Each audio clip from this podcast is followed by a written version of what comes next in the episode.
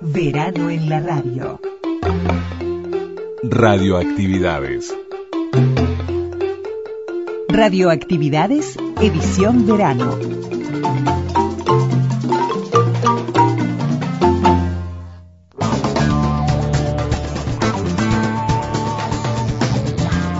Y comenzamos el programa de sábado con Pitufo Lombardo, herencia de 40.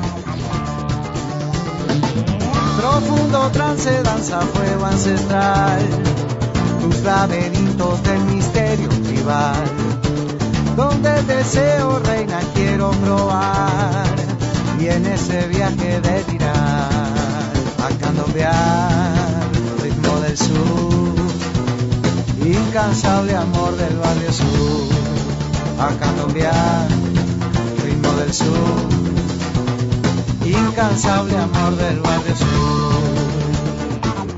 ¿Qué tal amigas y amigos de las radios públicas, de Radio Uruguay 1050 onda media, red de frecuencia modulada del interior, más emisora del sur, 1290 kilohercios y 94.7 FM, todas las emisoras que permiten llegar la voz de radioactividades, la voz de las radios públicas a todos los rincones del país.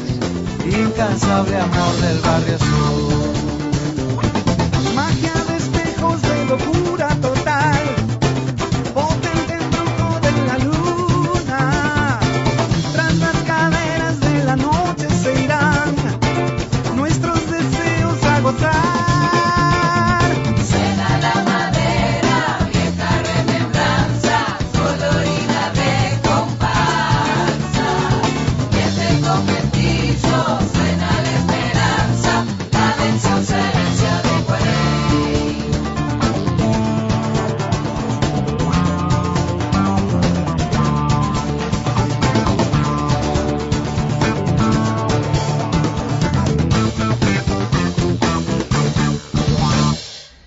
Comenzamos con este tema de Pitufo Lombardo, Herencia de 40, el disco Ilustrados y Valientes.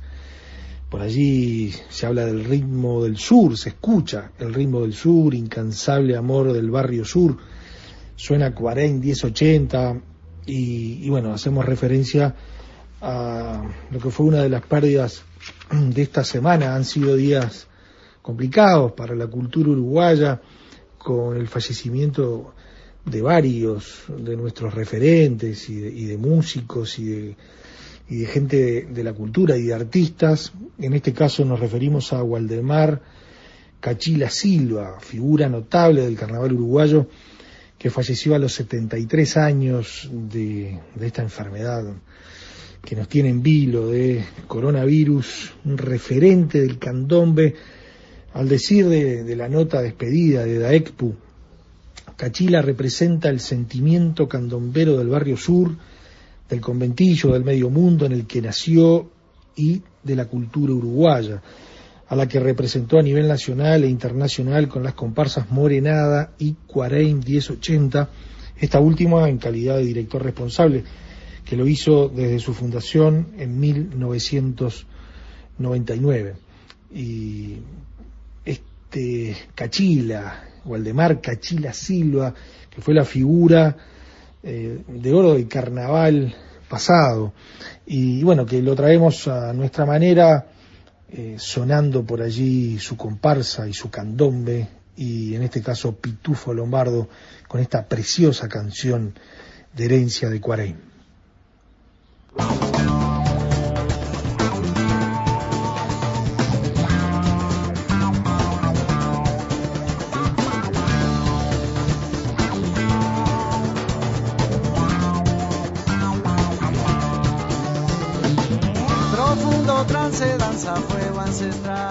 Bueno, y aquí, aquí seguimos en esta edición verano que, en el día de hoy tenemos dos grandes temas. Uno de la historia de la radio, uno de los pedacitos de historia muy recordadas por, quienes la vivieron, pero si no, en lecturas y en referencias de abuelos y de padres, aparece allí un programa de preguntas y respuestas que está ¿no? Doble o nada con Mejoral, eh, que fue con Mejoral y después fue con otras marcas, pero ese doble o nada que uno identifica como uno lo vivió, no tanto en la radio, sí a través de radioactividades, por la radio, pero sí por la televisión, eh, con Isidro Cristiano. Y, y aquí aprovechamos entonces este material que tenemos de la vuelta al dial en 70 años, que lo hizo Raúl Barbero en Carve allá en el 92, en donde aparecen los testimonios de Alejandro Magariños Martínez. Y, bueno, esta historia radial de doble o con Mejoral hace el, conforma el primer bloque de radioactividades de hoy y bueno, recorremos otro año más con la radio con botas y Joan Manuel Serrat. El fin de semana pasado era 1940, en este caso nos vamos a 1941 con esta cuestión tan tan curiosa para algunos, pero en realidad para los que ya la escuchamos y sabemos de su valía, de una producción radial impresionante, de las que uno no se cansa de escuchar, es la radio con botas, es Joan Manuel Serrat haciendo radio. Eso es quizás lo más curioso, por más que para los oyentes de radioactividades y los que nos siguen durante mucho tiempo, eh, no es novedad esto. Pero lo tenemos en este particular recorrido de las historias de España y del mundo en ese 1941, que es un collage de voces, de grabaciones, de sonidos, de entrevistas, pero con la sal y pimienta de la voz de, de Serrat, la inconfundible voz de Serrat. Y, y bueno, con respecto a, a, cuestiones que tienen que ver con la radio, estuvimos leyendo algunos artículos de, en Colombia y también en España, la vigencia de la radio en la pandemia y la adaptación de la radio a los confinamientos y a esas cuarentenas que hizo que de alguna forma ese, ese vínculo de la palabra hablada a través de la radio y, con más tiempo y escuchando de otra manera, con otra, con, esa posibilidad de ida y vuelta, porque también por allí estos trabajos marcaban el diálogo que, que se retomaron en algunos programas de radio con los oyentes, fue un sostén, hay testimonios preciosos, sobre todo en España, de que, de que la radio fue eh, un sostén en la soledad y en, en ese aislamiento que, que, algunos países hoy siguen viviendo, porque la instancia que nos toca en el 2021 con respecto a la, a la pandemia es de un rebrote de segundas y de terceras olas, o como la nuestra, prácticamente la primera, que nos tiene en vilo y que nos está complicando mucho. Pero esto de los confinamientos, de las cuarentenas, ha permitido ese, eh, esa revitalización de, de, la radio en cuanto a, a, comunicación, en cuanto a presencia en las casas, ¿no? en los hogares y en los oídos y en los corazones de la gente. ¿Por qué no en, alguna de estas ediciones vamos a, tener algunos de esos testimonios para compartir con ustedes? Pero bueno, empecemos en sí con radioactividades, doble o nada con Mejoral, la radio con botas, Serrata haciendo radio, año 1941, primera parte.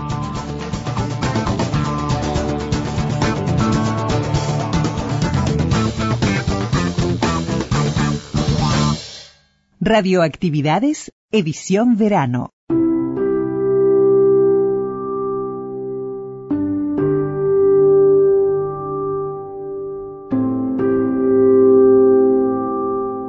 Facebook Radioactividades. Twitter arroba reactividades.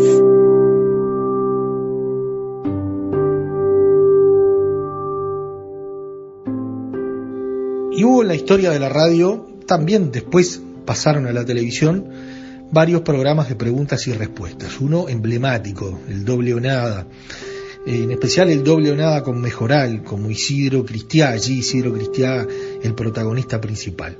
Nos lo presenta y nos habla de ese doble o nada con Mejoral Alejandro Magariños Martínez.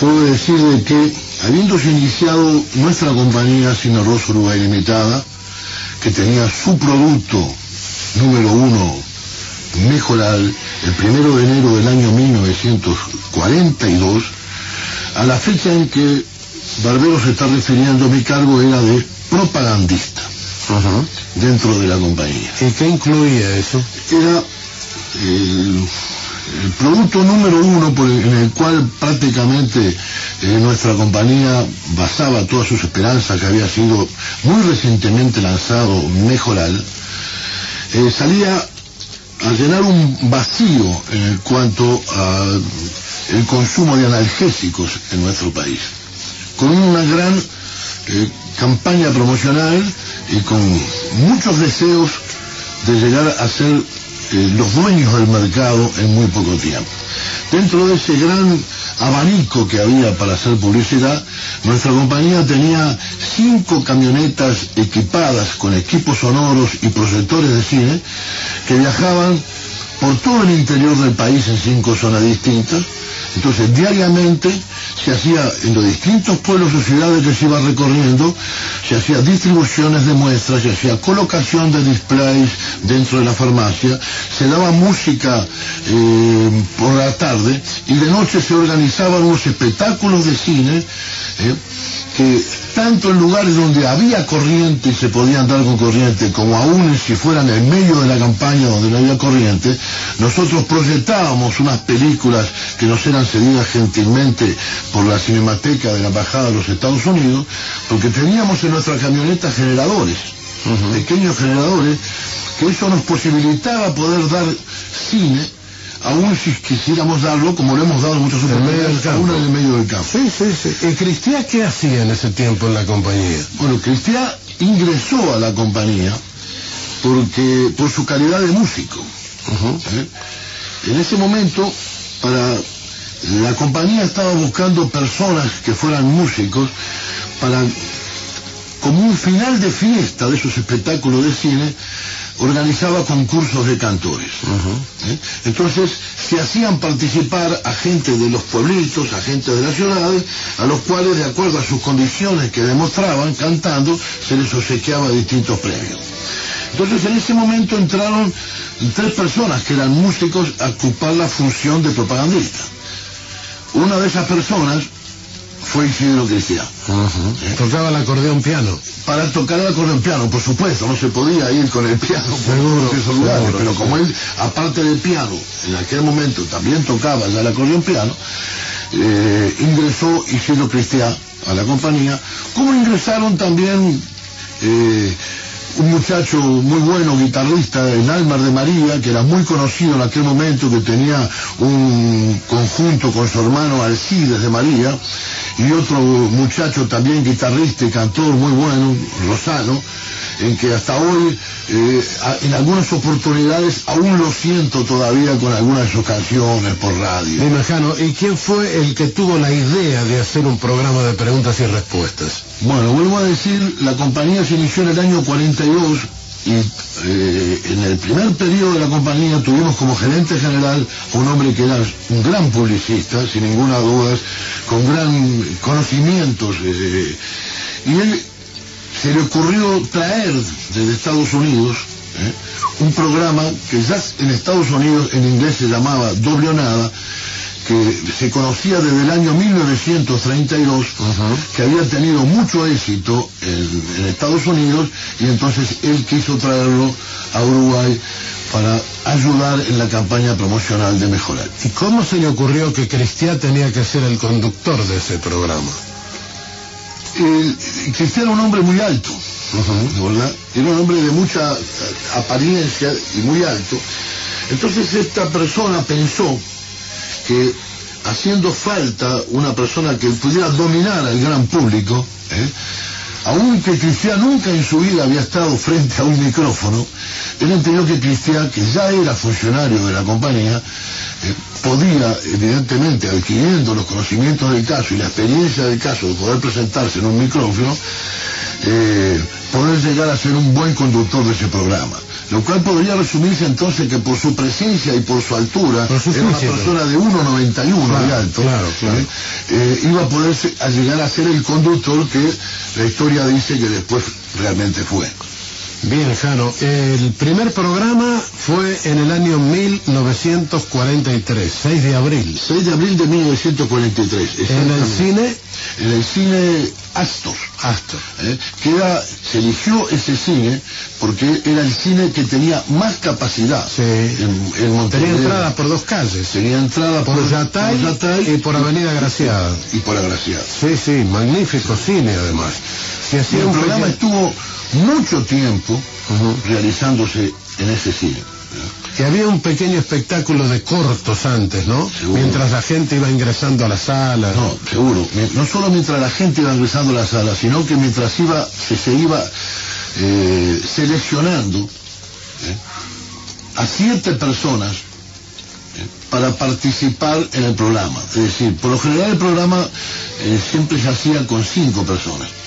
Pero para tener alguien de recursos, siempre se, le- se- se seleccionaba a siete personas.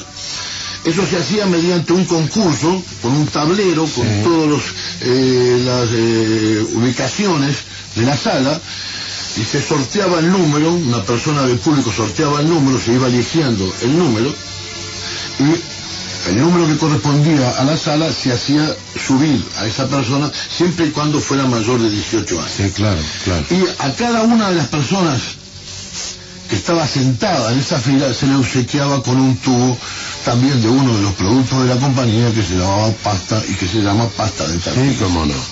Pero también nos Por acompaña... tanto, sí, eh, Déjalo, por- sí, por lo tanto, el, el- el público de esa fila presionaba como loco a la persona, aún que por timidez no quisiera participar, Claro, claro. para que participara y se pudiera llevar su tubo de pasta de tarjeta.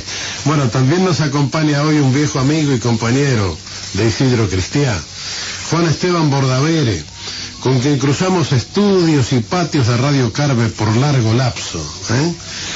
Esto es un poco, o mucho, yo diría, la renovación de una emoción, ¿verdad? Sin ninguna duda, Raúl, eh, gracias por la cordialísima invitación y estoy en, en mi casa, que sé que también tú la sientes así. ¿Cómo no? Aquí inicié hace muchos años este, mi actividad dentro de la publicidad y tuve la enorme satisfacción de poder proseguir después eh, un poco el trabajo máxime en la parte de dirección de lo que era la cocina del programa Doble selección de preguntas, asegurarnos de que esas preguntas se fueran correctas, luego de que Isidro se retiró de la compañía buscando otra orientación de su actividad, eh, la compañía Signa Ross hizo un concurso entre tres personas en las cuales eh, resultó eh, ganando ese concurso un muy querido amigo Emilio Bacotti, que fue quien continuó por varios años hasta la finalización del programa.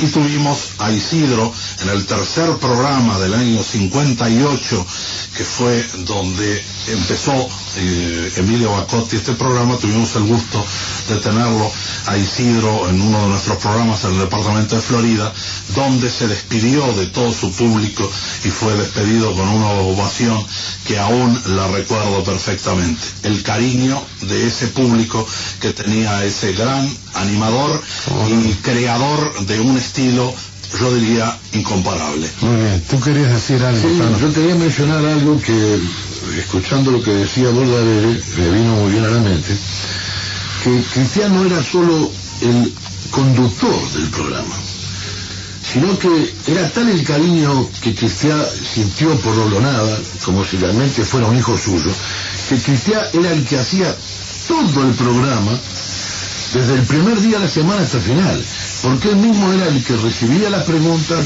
el que seleccionaba las preguntas, el que hacía las averiguaciones del caso para que la pregunta o la contestación a esa pregunta fuera la correcta. Así que él prácticamente lo manejaba su programa con una secretaria que tenía en su totalidad. Desde el comienzo hasta que salía al aire el programa era todo un manejo exclusivo de Cristian. Sí, sí, no era solamente lo que parecía que hacía. O que se le diera todo hecho. Claro, Para que claro. él lo dijera, ¿no? Yo veo que tú, este, Bordavere, te viniste no con el puñal bajo el poncho, por suerte, sino que llegaste a Carve con el disco bajo el brazo.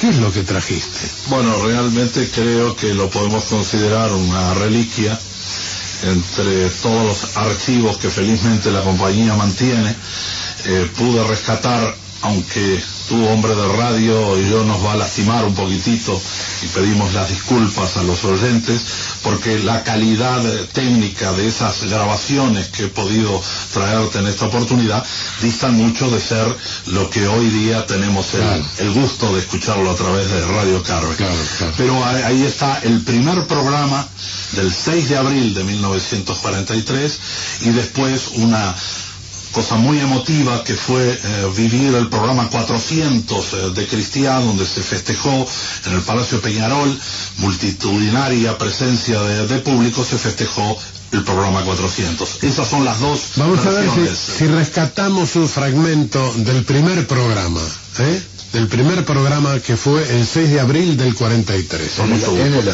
Ahí está. Pregunta histórica. ¿Sabes algo de historia, me imagino? ¿En sexto grado? ¿Eh? Claro. ¿En qué playa desembarcaron los 33 orientales? Más fuerte. En la playa. Muy bien. ¿Cuántos pesos lleva ganado? Si contesta bien la que sigue son 16 pesos. Si te quieres retirar con los 8 pesos, muy bien. Nada. No veo nada. El niño aquí tiene mucho coraje. No se conforma con los 8 pesos y se quiere 16 pesos. Y para volver otra vez el martes a ganarse otra tanta. Si te toca la suerte. No veo nada. Vamos a ver. Le voy a yo decir de quién es la última pregunta. Vamos a ver. Norma Maurimata, la señorita que envió esta pregunta, domiciliada en Paysandú 970 de Montevideo. Es una pregunta, cuidado con esta pregunta, no marees. histórico, ¿no? Es un poquito más difícil esta vez, en serio, que las demás. Bien, y dice, ¿en qué año se fundó la ciudad de Montevideo? En 1916. No, 1916, no, no puede ser. ¿En qué año se fundó? No, 1816 no puede ser, querido. Piensa bien, quedan 20 segundos. ¿En qué año se fundó la ciudad de Montevideo? 1824. No, no, no, no, no. 1824. Vamos, todavía te quedan 10 segundos. Vamos a darle 20 segundos más, porque es una pregunta muy difícil. el gordito se lo merece. Vamos a darle 20 segundos, como una sección. Estuviste cerca, pero te mareaste. No te asustes del público. El público te está todo aplaudiendo. No, no, no. Mira cómo te aplaude el público. Mira cómo te aplaude el público. Despacito, no te marees. Te quedan 5 segundos. 1726. Muy bien. 17.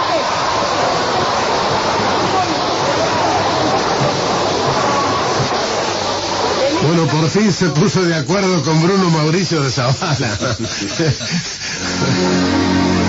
bueno, y ahora vamos a escuchar hasta donde el tiempo lo permita un fragmento de ese programa número 400 que significó una nota muy emotiva, pero muy emotiva para Cristian, porque además coincidió con una fecha íntima, un cumpleaños de él. Así que vamos a escuchar esas palabras emotivas de Cristian. Aquí, aquí amigos, el programa 400 que presenta Mejoral todos los martes a las 20.30. Doble o nada. Con ustedes, Cristian. Estimados amigos, oyentes y presentes, buenas noches y gracias por esos aplausos. Muchas gracias. Justamente en este, el programa 400, es la primera vez que no entro con el clásico saludo. Hola, ¿qué tal, amigos? Y no dicho tampoco con el mismo entusiasmo que lo hice durante tantos años. Ustedes tienen que perdonarme porque son muchas emociones juntas. Para que lo siguen desde 14 años les será fácil entender el porqué de este estado de ánimo. Primeramente porque hoy hemos vuelto a nuestra casa, la casa donde nació Doblonada, el cine Astor. Segundo porque en el hall del cine, mientras entraban, creí reconocer a muchos amigos que hacía años no veía y que fueron los que le dieron ese impulso tan grande a Doblonada. Créanme que hay momentos que estoy seguro le brindo más atención o cuidado a Doblonada que a un hijo. No es extraño. A ustedes en mi lugar les pasaría lo mismo. Por eso lo quiero tanto como un hijo y estoy seguro que hoy al traerlo aquí, a su casa donde nació, vuelve erguido, con pantalones largos, ya mayorcito con el orgullo, si se quiere, de haber triunfado, de haber cumplido con quienes confiaron en él, o sea, con Mejoral y con todos ustedes los viejos oyentes. Quiero agradecer. Quiero agradecer también a todos los oyentes, amigos, a radios, a diarios, es decir, a todos los que de una forma u otra me hicieron llegar sus saludos y felicitaciones. Nunca imaginé ni creí merecer tanto, por eso quiero yo hacer extensivos estos saludos a todos los que están a mi lado colaborando de una forma u otra con el programa, especialmente al amigo de la cuesta que ustedes lo oyen desde tantos años, que desgraciadamente está en la radio haciendo la llamada, pero estuvo en el primer pro- programa conmigo y sigue estando con ustedes. Y un aplauso para él también. Por eso, amigos, es que no puedo, no puedo empezar hoy gritando como siempre. No son nervios, créanme que es una gran emoción. Es algo extraño que no sé cómo explicarlo. Además, todos en la vida tenemos cada uno un día en el año diferente a los demás y para mí ya son muchas coincidencias. Allá por el año 25, 26, 27, todos los 4 de septiembre, tal como se acostumbraba en aquella época en los hogares modestos, se reunían 8 o 10 amiguitos de mi barrio y mi madre, que entonces vivía, nos servía un chocolate con bizcochitos de anís y algunas masitas, festejando un año más.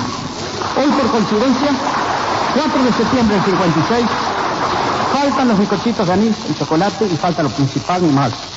Pero tengo la satisfacción de que tengo aquí en el cine a 1.500 personas reunidas, además de los que están escuchando que me han felicitado por el programa 400, sin saber que yo me dueñaba de esas felicitaciones, recordando que cuando cumplía 5 o 6 años, solo había alrededor mío 8 o 10 niños, y hoy de llegar a los 36 tengo junto a mí a miles de amigos. Por eso mi emoción y por eso les digo otra vez muchas gracias a todos. Sinceramente, muchas gracias. Especialmente a mejorar que fue quien me puso aquí, delante del micrófono frente a ustedes. Y ahora, por favor, la cuesta. Muchas gracias, amigos. Bueno, estamos listos amigos en este programa 400 de doble nada para efectuar la llamada telefónica que esta noche tenía un premio de 40 pesos para la persona que al levantar el tubo responda al instante hola, ¿qué tal amigos de Mejoral? Con motivo del programa 400, por esta noche, solamente por esta noche el premio será de 100 pesos. Si no respondieran con el más popular de los saludos, el martes próximo el premio será de 50 pesos. Vamos a buscar el último número. Clara la señal de libre, esperamos un hola, ¿qué tal al levantar el? Qué lástima, señorita, es el programa 400 de doble o nada. Estábamos esperando un hola, ¿qué tal, amigos de Mejoral? ¿No estaban escuchando? No, señor. Teníamos 100 pesos en forma excepcional para el programa de hoy.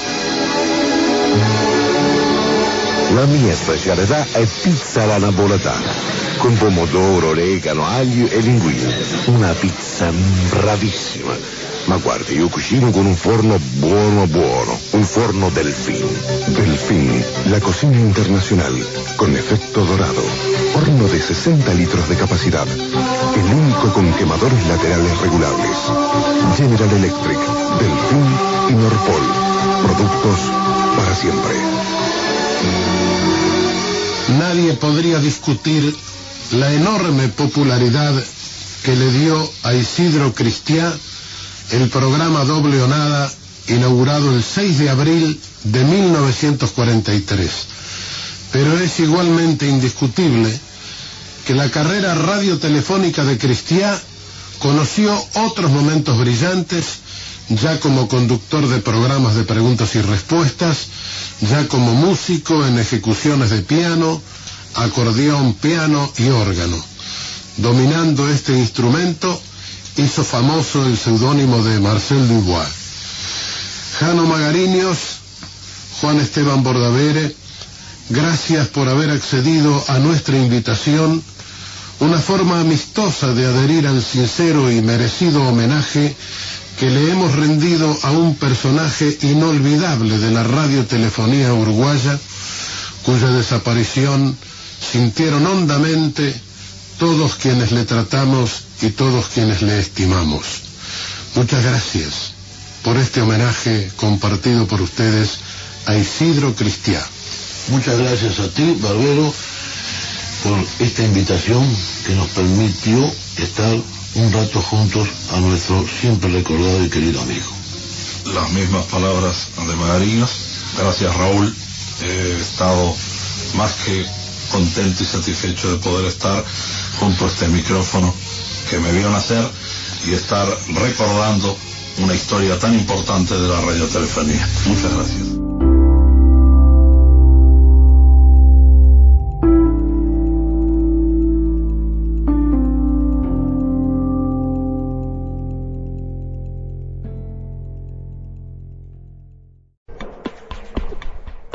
Twitter.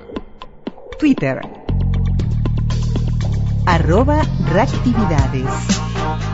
Arroba reactividades. Y ahora es tiempo en radioactividades de, mm, bueno, viajar en el tiempo.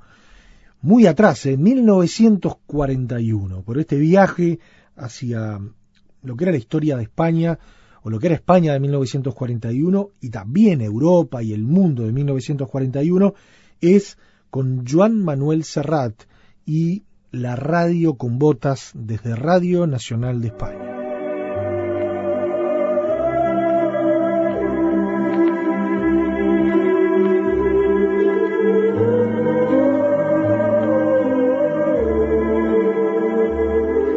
¿Qué tal les ha ido el día? Vaya por Dios. ¿Qué le vamos a hacer? Bueno, la verdad es que a mí tampoco me ha ido muy bien. Pero no hay que darse por vencidos. Aquí estamos, sus amigos de la radio con botas, para contarles casos y cosas que sucedieron en el año de gracia de 1941. Así que pónganse cómodos, que vamos a empezar.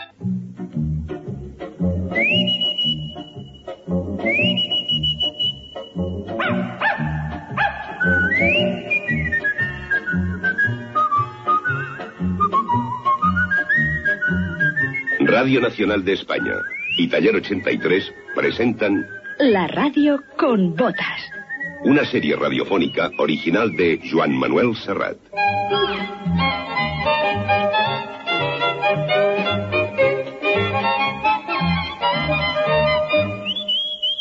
Un recorrido por los caminos de la memoria popular con guion de Joan Ullé y realización de Pérez Rivera. La radio con botas.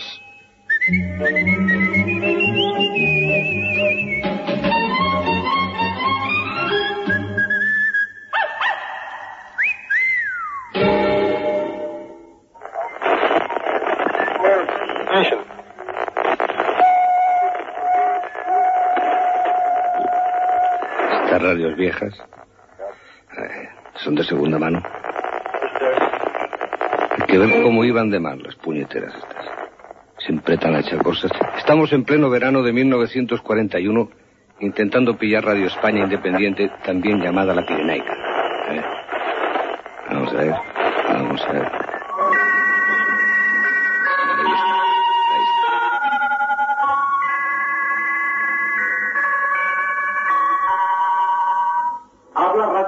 Independiente, Estación Pirenaica. Además de por nuestras habituales ondas de 19, 25 y 26 metros, transmitimos todos los días por estas ondas volantes sin interferencias.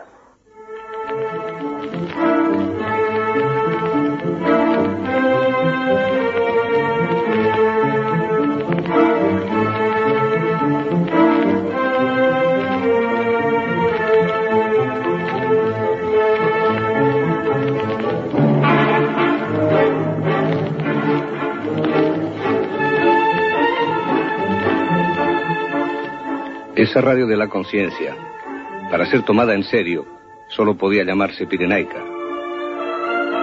Nadie hubiera creído las palabras de una radio del Guadarrama, o de Radio Sierra Morena, o Radio Mulacén. La radio extraoficial había de sonar a Pirineos, porque solo en aquellas montañas se encontraba el gozne de los tiempos.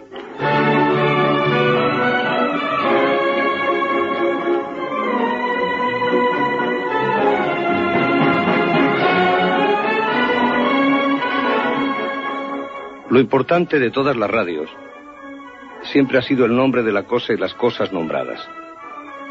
Por eso se llamaba Radio Pirenaica, aunque se emitiera primero desde Moscú y luego desde Rumanía. Porque los Pirineos siempre fueron más puerta que muralla y más pizarra donde escribir los deseos que aduana donde confiscarlos.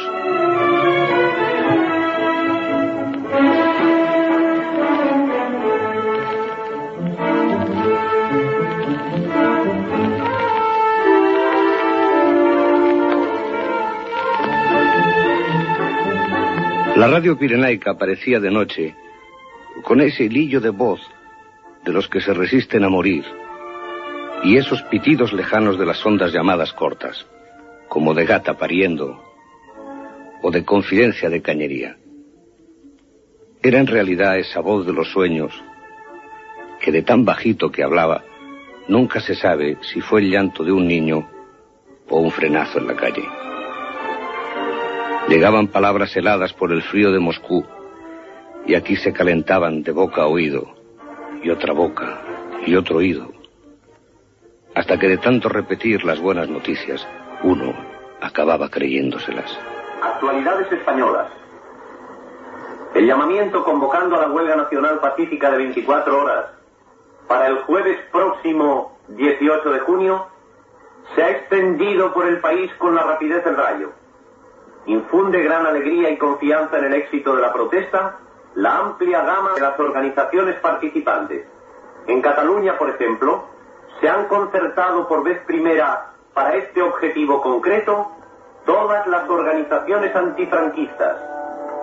La agencia France Press comunicaba anoche desde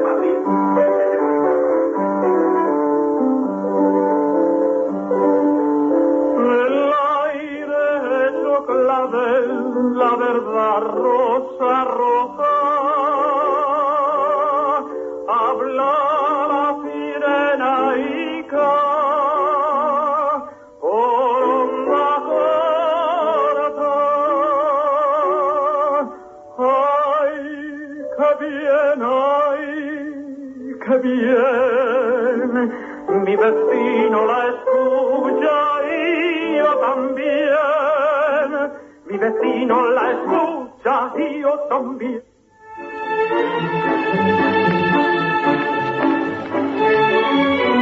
La radio con botas de Joan Manuel Serrat en Radioactividades. Radio Pirenaica nos hablaba de huelgas generales que nunca vimos, de luchas definitivas que nunca lograron ser. Fue un tiempo en que los locutores mentían, los de Radio Pirenaica y los del diario hablado. Pero creíamos al de la voz débil, solo para combatir al de la voz única. Un día descubrimos que escuchábamos Radio Pirenaica con el aparato desenchufado.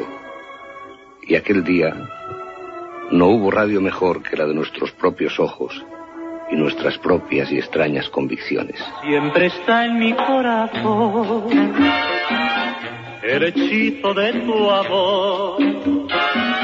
Es caricia y desato, es inquietud y dulce ardor. Siempre está en mi corazón el encanto de tu voz, de aquel melodioso son de tu cantar arrullado. En mis noches al soñar, vienes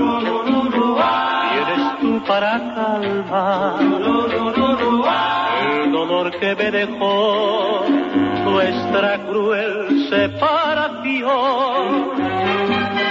Siempre, siempre yo te espero del recuerdo prisionero, el hechizo de tu amor, el hechizo de tu amor, siempre está en mi corazón.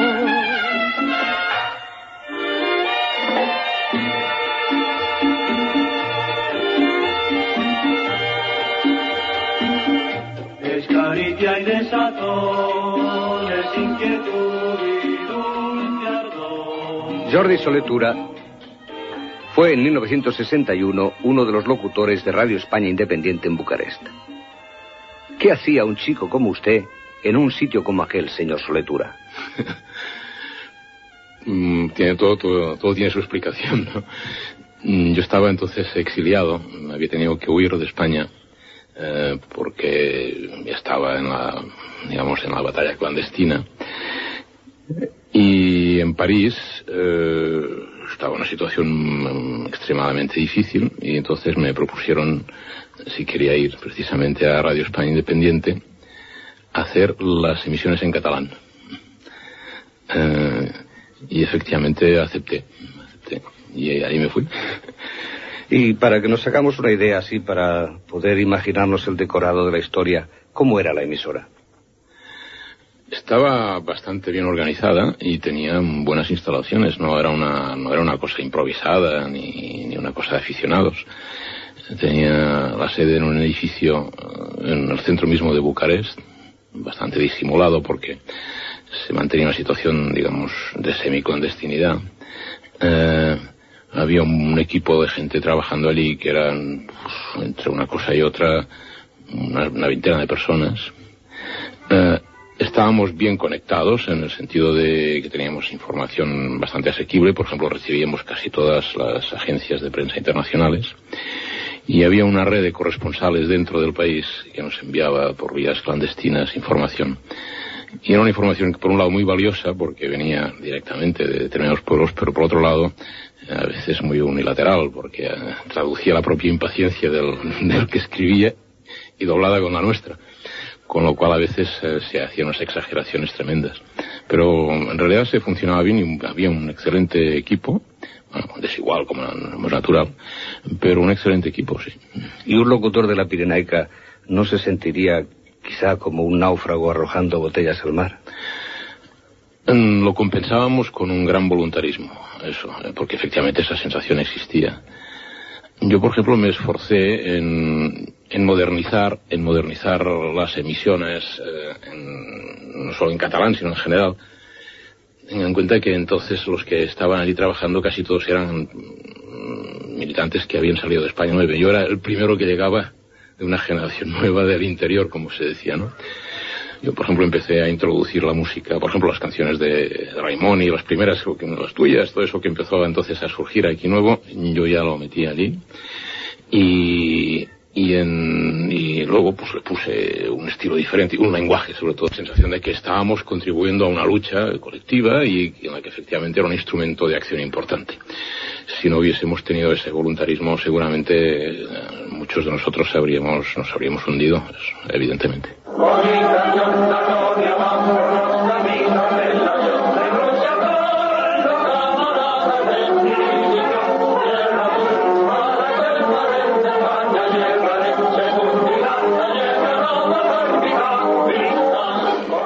La Pirenaica, desde detrás del telón de acero, nos mandaba su voz a España.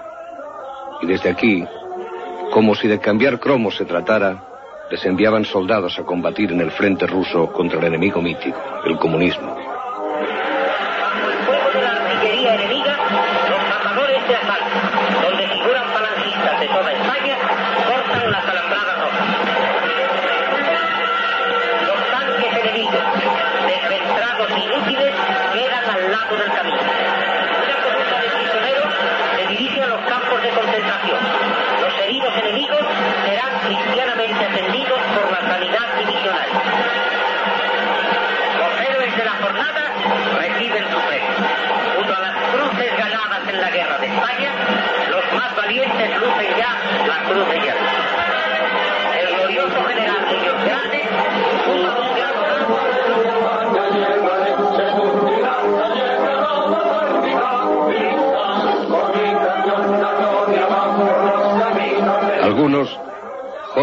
Falangistas atraídos por el brillo de la acción, creían como Serrano Súñer que el exterminio de Rusia era exigencia de la historia y del porvenir de Europa.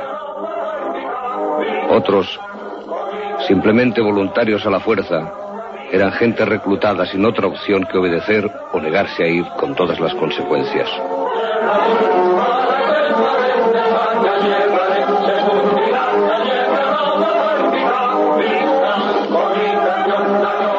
La División Azul que combatiría desde octubre de 1941 hasta noviembre de 1943 en Novgorod y Leningrado partió hacia finales de julio al frente del este al mando del general Agustín Muñoz Grandes. ¡Nuestro grito! ¡Nuestro! ¡Franco, Franco, Franco! ¡Viva Franco!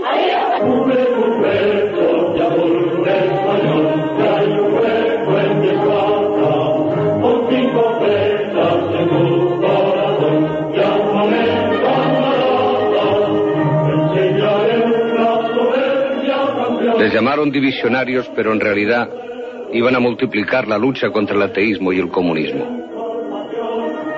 La guerra civil española había sido una trágica pelea de vecinos, Y para los soldados con ganas de medallas y bronca de verdad, siempre había un banderín de enganche hacia la estepa rusa. Se trataba de unos cuantos miles de capitanes trueno que se montaron en los trenes de una paz frágil dispuestos a traernos el oro de Moscú y la cabeza de Stalin pinchada en un palo. Fueron a ayudar a los alemanes en su guerra mundial y nunca supieron que acababan de abrir el camino de tantos y tantos otros emigrantes que en tiempos de otra paz más definitiva también cogieron un tren, un tren parecido para hacer el trabajo sucio de sus anfitriones, ya fuera cepillarse a algunos rusos en el frente de Minsk o limpiar las alcantarillas del centro de Frankfurt. Estuvo presente en el 18 de julio con las primeras escuadras falangistas que sirvieron en vuestro ejército. Dio sus mejores hombres, empezando por quien entonces era su jefe nacional, a la División Azul. En ella murió Enrique Sotomayor, el estudiante que concibió la primera idea del Frente de Juventudes. La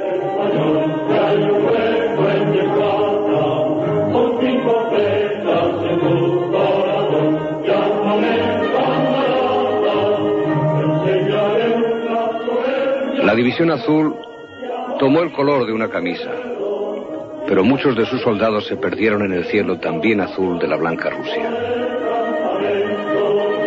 Se creían exportadores de una guerra victoriosa y en realidad no eran más que unos millares de cazafantasmas. La muerte les igualó a sus enemigos y los que regresaron lo hicieron tarde y mal, con la amarga sensación de haber ido a por gloria y volver con un montón de años estafados. Y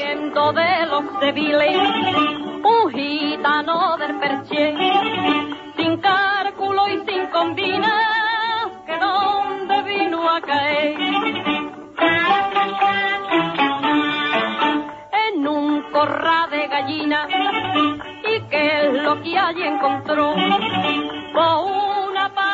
Para los hombres de la División Azul se inventó un nuevo programa radiofónico. A los estudios acudían las madres de los llamados voluntarios y desde Alemania los combatientes enviaban mensajes gracias a Celia Jiménez, la encargada de la sección femenina de Berlín. El éxito del programa fue absoluto. Se llegaron a montar emisiones extraordinarias en el Teatro Español de Madrid. Y ante la presencia de un auditorio emocionado, las madres se acercaban al micrófono para hablar con sus hijos a través de las ondas. Los grandes artistas del momento intervinieron en él. Ahí estaban Celia Gámez, a él acudía Estrellita Castro, Luisa Gibela y, como no, Pedro Terol. Hasta la banda del primer tercio móvil de la Guardia Civil ofrecía soporte musical al espectáculo.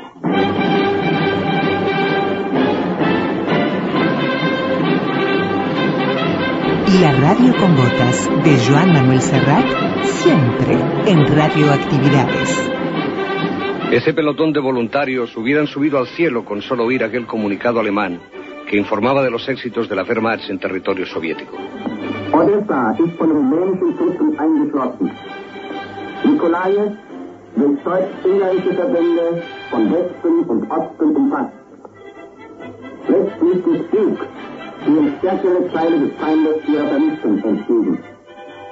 Aquel puñado de hombres se hubiera muerto de gusto escuchando von Ribbentrop anunciando de qué modo y manera los nazis machacarían al ejército ruso.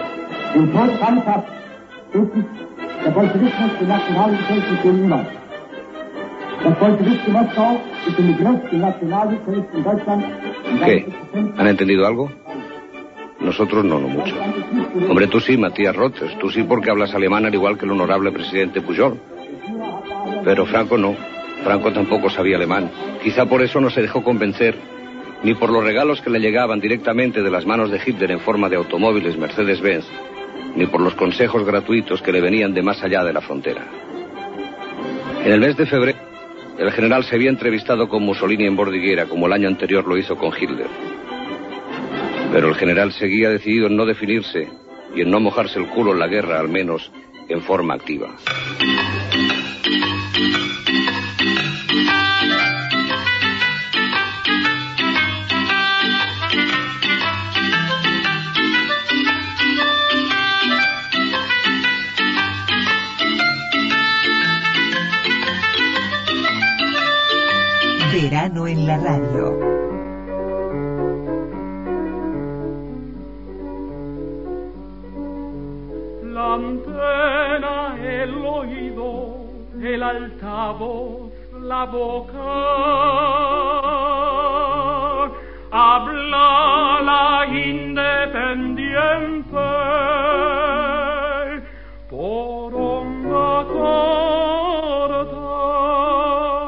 Bueno, y así vamos cerrando el programa de hoy de radioactividades correspondiente a este sábado 16 de enero del 2021. Por allí Félix Esteban y la canción a la Pirenaica, que fue compuesto en el año 1961 por el músico Carlos Palacio, con letra del poeta Antonio Galván, y probablemente en París, esta estación de radio tan, tan especial, tan emblemática, que eh, en este caso la radio con botas y Serrat lo traía eh, en radioactividades de hoy, ubicándonos en ese 1941 y hablando de esta radio España independiente de estación Pirenaica.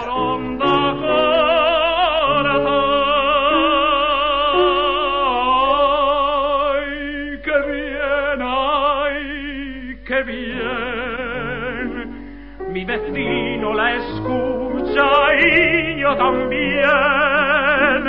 Mi vecino la escucha y yo también. y esperemos hayan disfrutado del programa de hoy que arrancamos recordando a Waldemar Cachila Silva a través de Pitufo Lombardo y esa herencia del Cuarem, del disco Ilustrados y Valientes que, que sonaba al inicio de radioactividades, nos metimos en historias radiales de un programa de preguntas y respuestas que quedó en lo mejor de la historia y quizá de los puntos altos de audiencia doble o nada con Mejoral, que después fue de otras marcas y que también, además de la radio, supo pasar a la televisión y uno recuerda especialmente a Isidro Cristiá.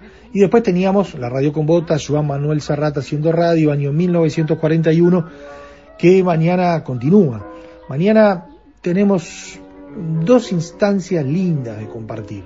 Una es la segunda parte de este año 1941 con eh, este Serrata haciendo radio y esta radio con botas.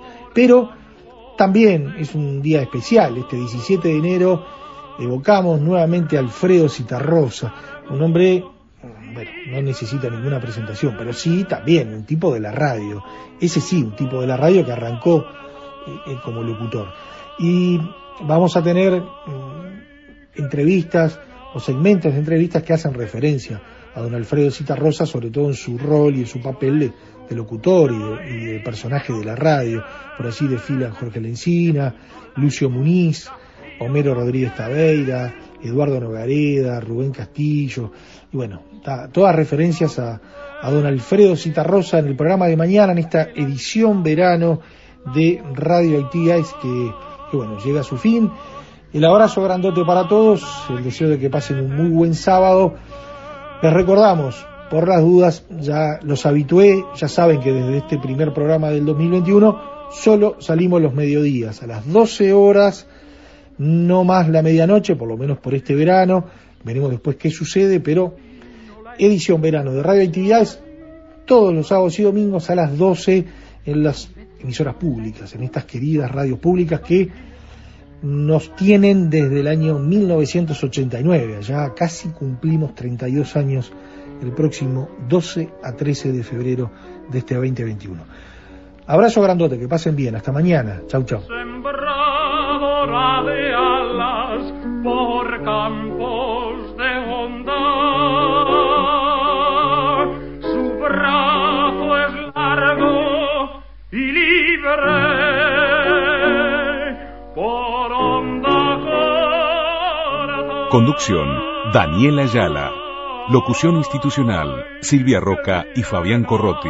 Producción y edición de sonido, Luis Ignacio Moreira. Mi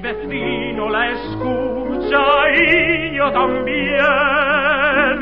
Mi vecino la escucha y yo también.